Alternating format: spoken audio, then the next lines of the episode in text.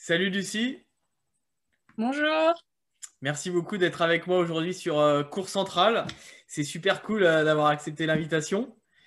Euh, évidemment, aujourd'hui, on va parler tennis, on va parler de plein de choses. Ça va être super, super intéressant. question maintenant traditionnelle sur Cours Central. Comment tu es venu au, au tennis? Moi, j'ai commencé le tennis à 4 ans. Et en fait, j'étais une enfant hyper active à la maison et les parents, ils ont voulu canaliser mon énergie euh, intelligemment dans un sport. Et ce fut le tennis. Et, euh, et après, j'ai plus jamais lâché la raquette et c'est resté le tennis jusqu'à. jusqu'à euh, Il y a le chat qui bouge jusqu'à. Enfin, pendant, pendant, ouais, ça va faire 18 ans que je joue là. Ok. Et tu as, as, commencé par le tennis ou tu pratiquais d'autres sports à côté pour te canaliser? Non, j'ai toujours fait euh, non, que du tennis. Après, avec mon papa, euh, qui est un grand sportif, on, faisait beaucoup d'activités euh, sportives. Mais dans un club, ça a toujours été le tennis. Après, avec, le, avec le tennis, j'ai fait un peu de natation pour mon épaule, parce que j'avais un problème d'épaule. et sinon, un petit peu de course à pied aussi. mais en compétition que tennis. Ok. À partir de quel âge euh, tu as senti que tu avais le potentiel pour aller plus haut? Euh, En fait, j'ai commencé le tennis à 4 ans et euh, je frappais bien déjà. Et je me suis fait repérer très jeune, très vite. et mon premier match, je joué à 7 ans. Et à partir de là, euh, euh, la ligue m'a repéré, m'a fait faire, jouer les, euh, tournois régionaux puis nationaux. Et, voilà, après la, ligue, c'était la, la, Fédé. Donc, je, suis partie faire des stages à, la Fédé au CNE. Et, voilà, ça s'est fait très vite. Donc, mes parents, après, ils ont suivi le, mouvement. Euh, et voilà, mais c'était un jeu au départ. Et puis après, c'est resté un jeu euh, jusqu'à ce que je quitte la maison, jusqu'à mes 12 ans, quand je suis partie euh, au Pôle France à Poitiers, où là, j'ai compris que ça devenait un, métier. donc voilà. Et à, à 12 ans, tu étais classée combien? Je sais pas, parce que le classement français, j'ai jamais vraiment prêté attention. Euh, je, pense que j'étais, je veux pas dire de bêtises, mais en tout cas, je sais que mon premier classement, c'était 31. Mais euh, à 12 ans, j'étais combien quand j'ai gagné le championnat de France? Euh, Pas dire de bêtises. Franchement, je sais pas, 2-6 peut-être, je sais pas. Et euh, pas trop dur de quitter ta famille à 12 ans comme ça? Euh, si au, départ c'était dur, mais après je me suis habituée. On, s'y fait, on est obligé. Euh, parce que Poitiers de chez moi c'était 5 heures de route. Euh, ma maman elle travaillait pas le mercredi après-midi, donc elle, me, elle venait me voir le mercredi après-midi. Et puis, ça me faisait un peu une coupure dans la semaine parce que je rentrais tous les week-ends. Mais si au début, c'était très compliqué parce que on est quand même très famille. Et puis là, je me retrouvais toute seule avec des jeunes que je. Euh, des jeunes athlètes. Donc, il y avait des tennisman, des basketteurs et, il y avait aussi le karaté.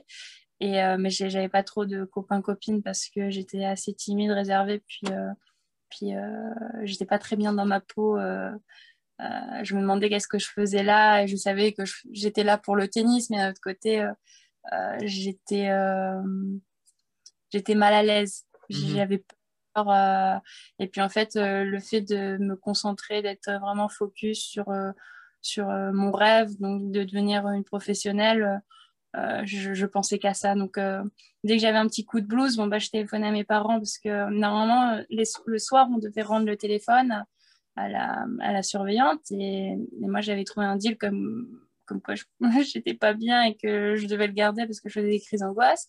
Et le soir, bah, je sais pas, à minuit, une heure du mat, j'appelais mes parents parce que j'arrivais pas à dormir. Et puis, euh, et puis euh, au fil du temps, ça s'est. Euh, bon, j'ai quand même mis un an quand même parce que j'ai fait deux ans en Poitiers. La première année, elle a été très dure. Après, la seconde, j'avais mes, mes marques, mes repères, donc c'est mieux passé. Ouais, à la deuxième année, tu t'es fait un petit peu plus de, de potes tu, tu connaissais Un peu plus, oui, j'ai un peu plus. Après, il y en a qui sont partis à l'INSEP. Moi, je les ai rejoints l'année suivante.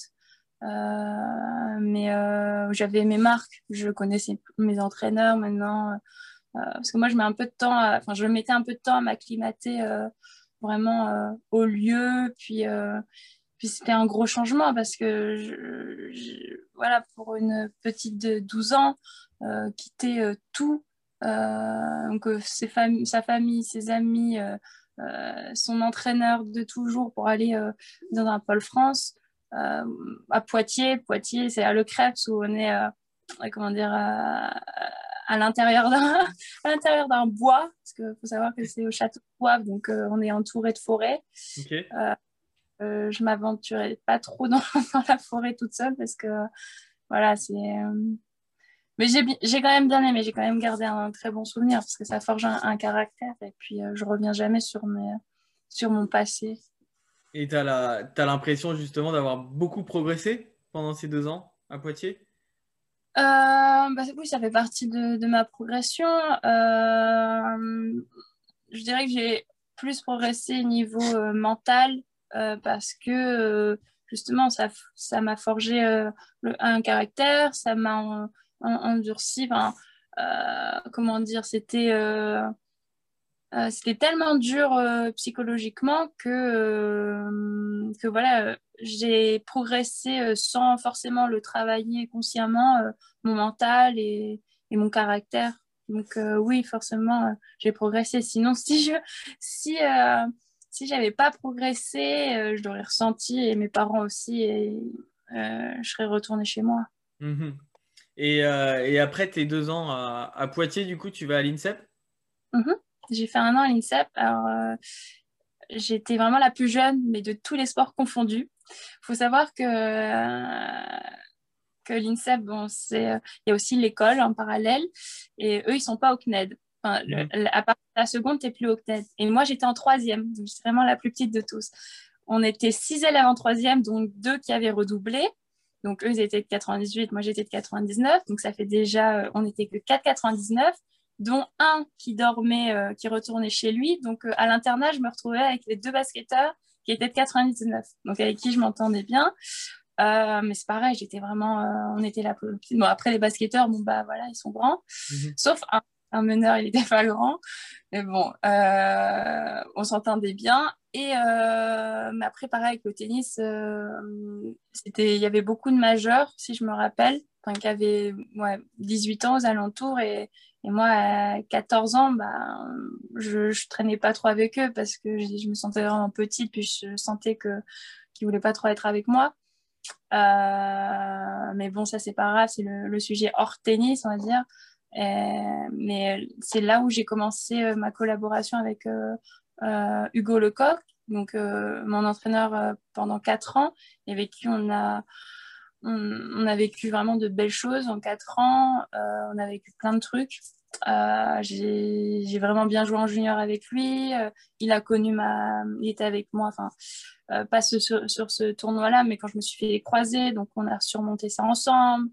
Euh, donc voilà, tennistiquement, c'était vraiment une belle année, euh, mon année de, euh, à l'INSEP par rapport aux juniors. Je suis contente de cette année. Est-ce que tu peux nous, nous partager, je sais pas, un ou deux souvenirs qui t'ont marqué en, en, tournoi? Ouais, quand tu étais à l'INSEP, ouais. Quand j'étais à l'INSEP? Ouais. moi, je te dis, quand j'étais à l'INSEP, c'était vraiment mes, ma une de mes plus belles années junior, enfin ma première belle année junior, euh, bah, d'avoir joué les quatre grands chelems euh, junior. Donc euh, voilà, ça c'était exceptionnel. Mais après, des bons souvenirs, j'en ai tellement, des bons et des mauvais, j'en ai tellement. je sais pas, après je sais pas si je peux trop les raconter parce que moi j'ai vécu des bons trucs aussi avec mon coach, mais je sais pas si je peux les dire. Pas trop dossier, enfin, c'est toi Non, j'en ai tellement. Je te, je te dirais s'il y en a qui me reviennent euh, des potables. des potables. ok. T'es pas censuré, quoi. Euh, euh, et du coup, tu, donc tu, tu fais 4 ans avec ce coach. Après l'INSEP, du coup, tu t'entraînes où? Donc, je fais qu'un an à l'INSEP et à mes 15 ans, je pars au CNE. Donc, je suis toujours en avance parce que je suis encore la plus jeune au CNE. Et donc, je continue avec le même coach. et là-bas, j'ai fait trois ans, trois ans au CNE. Et euh, c'est pareil, euh, je continue ma belle progression en junior. Euh, voilà, c'était des, des, belles années de progression. Je côtoie du coup les pros qui sont là-bas, avec qui j'ai gardé des contacts avec certains. toujours. Et donc voilà, c'était pareil, une belle expérience. J'ai travaillé avec des bons, des, des bons coachs ou des bons euh, préparateur physique, dont Nicolas euh, Perrotte, qui, qui, nous a quittés pour euh, aller rejoindre la Fédé canadienne. Donc là, j'étais vraiment très triste parce que je m'entendais tellement bien avec lui et puis il m'avait bien fait progresser. Donc voilà, après j'étais en contact de deux pros. Donc le seul regret que je peux avoir, c'est d'avoir été trop timide, de ne pas avoir osé les questionner ou, ou, ou je sais pas, leur demander des conseils. J'avais peur et euh, voilà, j'ai trop timide. Euh, mais sinon, j'ai gardé toujours des contacts avec euh, des bons coachs ou des bons joueurs et, rien ne, vaut les, conseils des pros pour, bah, pour progresser parce que tout seul, c'est un peu compliqué, on n'a pas la science infuse. Mhm, ouais, c'est sûr. Et qui, par exemple, tu vois, quand tu étais au CNE, tu as un petit peu, entre guillemets, tu vois, aidé par moment où tu t'es un peu appuyé sur lui partager un peu son expérience, même si tu disais que tu n'avais pas énormément échangé. Mais...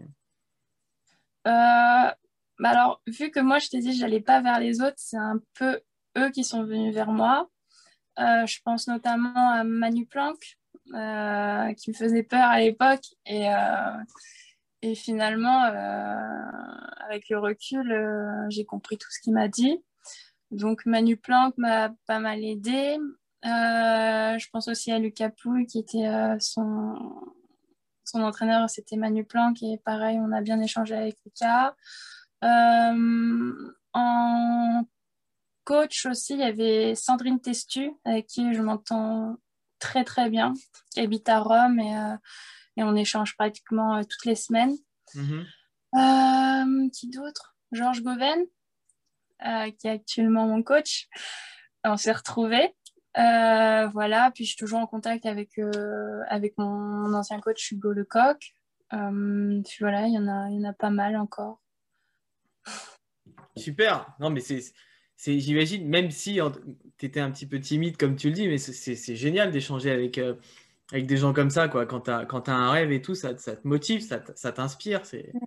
Mais le, le, le, pire, entre guillemets, c'est que comme j'ai joué les grands chelem juniors, euh, j'étais présente sur, sur, euh, pendant la deuxième semaine, donc euh, je, pouvais côtoyer euh, les meilleurs. Et même, on arrivait toujours un peu en avance pour se faire, donc on arrivait en, en milieu de première semaine de grand chelem. Et puis, et ils étaient là, ils étaient tout près de moi. comme je faisais partie de la Fédé, du coup, limite, on, mangeait ensemble au self. Et, et moi, j'étais toute petite, enfin, je me faisais toute petite, j'avais limite, j'avais pas ma place. Euh, et par exemple, je pense à Alizé Cornet, avec qui on avait le même préparateur physique, donc Nico Perrotte. Et, mm, j'ai juste une photo avec elle ou deux, mais j'ai jamais osé la questionner. Et euh, à Noël, on m'a offert son livre, euh, à qui je le conseille. Et, et là, je l'ai contacté en lui expliquant voilà, tout, tout, un peu ce qu'on vient de dire. Et puis, du coup, on est resté en contact. Et, et c'est une fille qui est top. Donc, euh, tu vois, euh, il n'est jamais trop tard pour, euh, pour questionner ou quoi. Non, mais c'est clair, c'est super en tout cas. Oui, parce que c'est vrai, j'imagine ça, ça doit être impressionnant. Mais après, tu en as qui sont, qui, qui sont entre guillemets accessibles et qui, qui ont connu les moments de vie, quoi. Donc, Français, je pense qu'ils sont accessibles parce qu'il n'y a pas la barrière de la langue. Alors, à l'époque, l'anglais, c'était pas du tout ça à bien parler anglais grâce à une, euh, ma meilleure amie qui, était, qui est russe et qui m'a, qui m'a lancé dans le grand bain comme ça, qui m'a obligée. Euh, mais sinon, euh, oui, il n'y a pas la barrière de la, de la langue, donc c'était, on va dire, un, peu plus facile d'accès, mais j'ai pas trop réussi quand même à communiquer avec eux. Mmh mmh Et tu nous parlais des, des, quatre grands chelems juniors que tu as joués. Ouais. C'est lequel qui t'a fait le plus rêver quand tu étais sur place? Ah bah forcément, c'est Roland. hein, parce que en plus, euh, j'ai passé, euh, passé mon premier tour. Euh, j'ai joué sur le cours 7. Donc euh, là, maintenant, le cours 7, il n'existe plus. Ils l'ont, cassé. Mais le cours 7, en fait, il faisait jouer tous les Français qui ne jouaient pas sur le central. Et, et je me rappelle, c'était à la, j'ai fini à la tombée de la nuit. Et, j'ai gagné 7-5 au. Et c'était la première fois que je crampais de ma vie, donc je ne connaissais pas les crampes. Et, euh, et ça a été euh, un tourbillon d'émotions. euh, Enfin, je me rappellerai toute ma vie. En plus, c'était, tu sais, il y avait les caméras, donc c'est, j'ai toujours la vidéo sur, sur mon disque dur. Donc, de temps en temps, je, je regarde. Mais ouais, c'était l'émotion peut-être la, plus forte, euh, même si euh, forcément j'ai pas gagné Roland Garros Junior, mais ce match-là, c'était génial parce que les gens, le, le, stade, il était, enfin le stade, pardon, euh, le, le, cours, donc c'est quand même, euh, c'est un mini central, et il était plein. Les gens, euh, à part ma team, je connaissais personne et ils scandaient mon nom et tout, et j'étais, à l'époque, même si j'étais stressée à mort, Enfin, c'était excellent. C'est peut-être aussi grâce euh, à ce public-là que j'ai pu euh, aller chercher les ressources et gagner le match. Euh, ça, on ne le saura jamais, mais je pense quand même, au-delà de, de, de, de, mon physique où j'ai crampé parce que je, je, je, gagne le premier set, je perds le second et le troisième, je crois que je mène 4-1 ou 5-2. La fille revient à 5 partout et euh, là, je commence à cramper et finalement, je gagne 7-5, mais la fille, euh, elle jouait pas mal en plus. Mm -hmm. Et je tiens à dire que j'étais encore la plus petite hein, de, du tournoi. Euh, J'avais euh, 14 ans. Donc, euh, donc euh, voilà, c'est, je donnerai tout pour pouvoir revivre ça et le, le de jouer au Roland Garros euh, senior. Euh, mais j'ai pas encore eu la chance d'accéder au qualif et de pas avoir de wildcard pour pouvoir le faire parce que mon classement actuellement euh, bah, peut pas me le permettre. Donc j'attends et je touche du bois. On, on, croise les doigts, on croise les doigts pour toi, mais en tout cas, c'est vrai que ah, ces ambiances-là de Roland, c'est les meilleures. Quoi. Les, les, les, fins de journée, en plus, les gens qui restent, c'est les vrais dingues de tennis. Donc, là, ils, enfin, ils, peuvent rester jusqu'à minuit s'il faut. Enfin, moi, je, je, suis fan de ces moments-là. Moi, c'est mm. les meilleurs. C'est incroyable. Après, tu vois, euh, c'est euh, multiplié l'émotion. Euh, les sensations qu'on a parce que bah, forcément ils sont pour nous et puis nous on se sent chez nous aussi tu vois c'est euh... mais après donc j'ai eu la chance de jouer aussi les trois autres et euh, mon second préféré on dira que c'est Wimbledon bon pareil parce que je me suis qualifiée euh, j'ai perdu au deuxième tour 6-4 au DER avec une déchirure de grade 5 aux abdos donc c'est à dire ouais. que ah ouais. j'ai failli passer à l'opération parce que parce que j'avais mal en me tournant dans le lit, j'avais mal en rigolant, c'était infernal, mais je voulais pas abandonner. Euh, à chaque fois que je servais, c'est comme ça, on m'enfonçait un couteau dans le ventre, donc c'était horrible, mais je me prenais tellement de plaisir et j'avais tellement envie de, bien faire sur ce grand chelem euh, que voilà, j'ai entre guillemets oublié la douleur.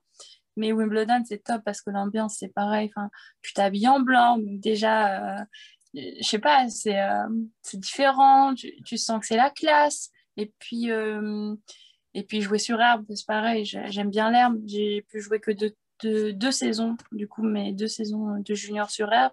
Donc en gros, j'ai fait cinq tournois en tout. C'est pas beaucoup, mais j'ai bien joué sur ces cinq tournois. Euh, voilà, c'est euh, le seul tournoi de mémoire où les, les, les, les, pros se mélangent avec les, euh, les juniors dans les vestiaires, je m'en rappelle. Ah oui, Il y a l'histoire tu sais, des têtes de série qui, qui, eux, ont leur vestiaire. Et ceux qui ne sont pas têtes de série viennent, euh, enfin, sont avec les juniors. Et mémoire, j'avais croisé euh, Venus Williams qui était juste à côté de moi en train de se déshabiller comme moi. Enfin, ça m'avait fait trop bizarre. Ah ouais, c'est énorme. C'est énorme. ouais. Alors que je pense qu'à l'époque, elle était tête de série, mais elle était quand même venue se mélanger avec nous. Donc, euh, je ne peux pas dire que j'avais apprécié, mais euh, elle était quand même. Enfin, c'est humble, quoi. Ah ouais, non, je mais... pense que n'a pas fait ça, elle le fera pas, mais Vénus l'a fait. Non, c'est c'est ouais, incroyable. Enfin, quand tu es junior et que tu arrives sur des tournois mythiques comme ça, enfin, c'est. Mais après, les autres, bah, l'US Open et l'Australian, c'est pas la même chose parce que là, c'est vraiment, c'est vraiment le truc, tu vois la chose en grande. Euh, c'est, euh, je sais pas, j'ai un petit peu moins aimé. Après, euh, je donnerai tout pour pouvoir les rejouer. Mais c'est, c'est moi qui étais timide et tout, un peu introvertie. Là, c'est, pour moi, c'était trop grand. Ouais, je vois. Et euh, bon, maintenant j'ai grandi, si je le rejoue, euh, bah, tant mieux. Mais, euh, mais à l'époque, ouais, c'était. je me rappelle à. Comment c'était À l'Australian, je sais plus, je crois que je jouais sur le cours 11 et le vestiaire, c'était à 15 minutes à pied. Et je suis arrivée sur le terrain et je savais pas que c'était aussi loin. Donc, limite, je suis arrivée voir stressée ouais, j'ai pas trop, j'ai pas trop aimé, sachant que j'ai pas fait un bon match, je mène 5-1 et je perds 7-5, 6-0, si tu veux. Ça rend fou, ça. Ouais, ça rend fou. J'ai toujours la cicatrice sur euh, un de mes genoux parce que je m'étais râpée sur le terrain et là-bas, il fait très chaud et, euh, bon, bref, je me suis pris un gros coup de soleil sur ma brûlure. Et, mais par contre, les, euh, les supporters australiens, ils sont top. Enfin, ouais, chaque Allez, ils te demandent en photo, ils sont déguisés, ils sont hyper drôles. Alors moi, mon anglais était un peu approximatif à l'époque, n'en avaient rien à faire, tu vois, c'était drôle. Ouais, c'est, non, c'est, énorme, mais c'est vrai que tu sens qu'il y a une ferveur en Australie, enfin, c'est une fête, c'est une immense fête, quoi. Ouais, c'est, c'était euh, vraiment bien de jouer les quatre. C'était une expérience de folie. Ah ouais, j'imagine, ouais, j'imagine. Et euh, donc ça, c'est voilà, c'est le, le CNE. Euh, tu, tu, te fais aussi une, une, grosse blessure au CNE Ouais, bah, ma dernière année, on va dire, enfin mon avant-dernière, je me suis fait les croisés, euh, donc euh, au genou droit. Et euh, ben, tout, ça m'a pris un an euh, pour revenir, pour pouvoir rejouer. Mais on va dire, j'ai mis deux ans pour retrouver mon niveau. et à la suite de ça, j'ai pas repris les juniors parce que bah, je voulais me lancer dans le grand bain. J'avais perdu tout mon classement. Euh, je voulais pas repartir pour un an euh, sur les grands chelems. Euh, voilà. Donc euh, ça c'est. Là j'ai plus rien sur le genou. J'ai plus de. J'ai pas de séquelles. donc c'est parfait. Mais cette période-là de blessure. j'ai vécu un an et demi vraiment pas bien, j'étais un peu au fond du trou. Euh, mais après, tu peux que te, te relever euh, plus grande et, plus forte. Donc euh, voilà. Et est-ce que tu as envisagé arrêter le tennis ou ça t'a jamais traversé l'esprit? Alors, je vais te faire une confidence. moi, je me suis blessée le, le 10 novembre 2015, mardi 10 novembre à 11h10. Et, et à partir de là, pendant 15 jours, bah, j'étais dans mon lit et euh, je mangeais pas, je je dormais pas. Euh, j'ai fait une petite dépression, mais genre je savais, j'étais vraiment pas bien, mais mhm. pas bien. Et puis à un moment donné, t'as mon papa qui arrive dans la chambre et qui me dit bon, je viens d'avoir docteur Montalvan, donc le docteur de la Fédé. Il faut prendre une décision. tu veux te faire opérer ou pas? Moi, opération, sang, tout ça, ça va pas. Mais euh, je savais très bien, parce que les croisés, j'en ai déjà entendu parler, bien sûr, auparavant. Et je savais très bien que si on voulait reprendre le sport à haut niveau, il fallait l'opération. Donc, d'un autre côté, euh, je me suis dit, bah, j'ai pas le choix. Donc oui, on prend rendez-vous avec deux chirurgiens. Le premier chirurgien, assez vieux, euh, il voulait me faire une ancienne méthode, la méthode Lemaire. Euh, J'étais pas vraiment pour. Mm-hmm. On voit un problème. Euh, un deuxième chirurgien et avec lui le courant il passe. Euh, le docteur Montalban il vient avec moi, on, est ensemble pendant le rendez-vous, tout ça, et ça passe, ça passe bien le feeling. Et je me dis bon lui il peut m'opérer, c'est ok. Euh, et ensuite, bon, bah, rendez-vous avec l'anesthésiste, tout ça. Donc, si tu veux, il y a 15 jours où j'étais une morte vivante, tu vois, j'étais vraiment un zombie. Mhm. Et 15 jours juste avant l'opération, où là, bah, je suis à fond dans le truc, où, où bah faut tout gérer, tu sais, euh, rendez-vous, anesthésiste, euh, les, la séance kiné pour pas trop perdre parce que pendant l'opération ils font un garrot donc tu n'as plus le sang qui circule et du coup le muscle il s'atrophie.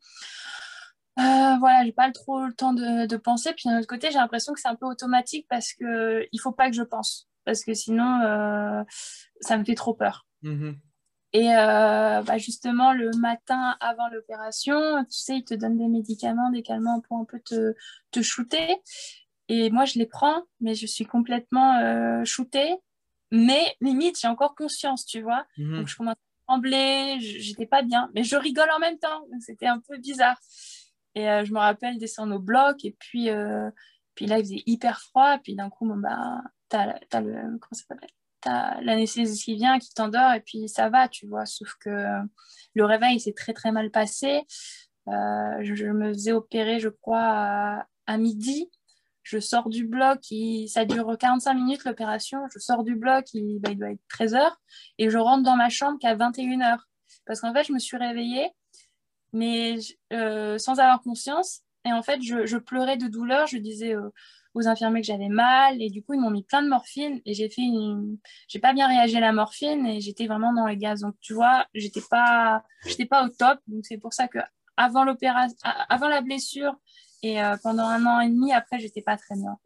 Mmh, euh, euh, j'ai eu plein de choses. J'ai eu la perte de mon grand-père j'ai eu la perte de mon chat la perte de mon chien la perte de mon préparateur mental voilà, euh, mon papa, il tient un garage, euh, une concession Citroën, et il y a eu un incendie, donc criminel. Donc, tu vois, il y a eu plein de trucs d'un coup qui sont venus, et puis j'étais, pas très bien.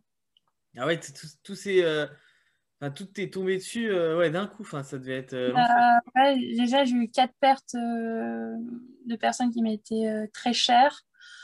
Euh, enfin, deux, deux, personnes puis deux animaux, mais euh, voilà, le stress ensuite de, bah, de savoir si je vais pouvoir remarcher normalement, euh, retendre le genou normalement, courir, puis ensuite rejouer, puis ensuite rejouer à haut niveau.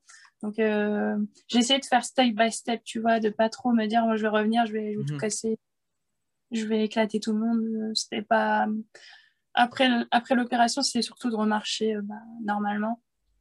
Et puis, euh, puis après, voilà, ça s'est fait. Mais tu sais, euh, pendant, mon, enfin, pendant ma rééducation, j'étais avec les, victimes des, des, attentats du, du, 13 novembre. Moi, je me suis blessée le 10 novembre, le 13, donc j'étais avec eux. Et finalement, bah, moi, j'ai qu'un croisé. Mais se faire un croisé quand tu es joueuse de tennis, c'est très... c'est emmerdant. Mais dans la vie, à l'échelle de la vie, c'est rien par rapport à, eux. Donc ça aussi, ça m'a aidé à relativiser, tu vois. Mmh ok. Et euh, tu as pu commencer à justement à remarcher à partir de combien de temps? Euh, En fait, direct après l'opération, il voulait que, que, je marche, c'est pour euh, vasculariser, pour, pour pas que le genou il se fige et que dans trois mois, je dois repasser sur le billard, comme ils disent. Donc ça, ça m'a vraiment euh, foutu un gros coup de pression. Mais j'avais, je devais toujours avoir mon attel et des béquilles. Donc je marchais, mais avec euh, euh, sans poser trop mon poids dessus. Et j'ai fait huit semaines comme ça. Et à partir de huit semaines, j'avais le droit d'enlever les béquilles, mais pas trop, pour pas que le genou il gonfle trop ou, ou, que bah, je, je, force trop et que le, le, ligament il, lâche ou des trucs comme ça. Parce que la greffe, fallait qu'elle prenne bien. Enfin, c'est long et moi, je voulais surtout pas repasser sur le, euh, repasser au bloc. Et puis, euh, puis euh, voilà, j'étais passée en mode Recovery Warrior, tu vois, c'était mon mm. surnom, Lulu Warrior. Donc, j'étais j'étais vraiment dans le truc. pareil, la nourriture, il fallait que ça soit nourriture, nourriture, sommeil. comment dire, et puis une bonne rééducation, voilà, c'était les trois choses les plus importantes à mes yeux. Mm-hmm. Ouais, ouais, t'étais vraiment. Euh, un, un, gros mental, quoi, pour, euh, pour essayer de revenir euh, ouais. Ouais, bah, il fallait parce que sinon, je pense que je n'aurais pas tenu, on va dire, j'aurais pas gardé la foi de, de, revenir sur un terrain. Mmh ouais, c'est ça, ouais. Et, et, le premier match que tu refais en compète, Premier match que je refais, je suis invitée par l'ITC.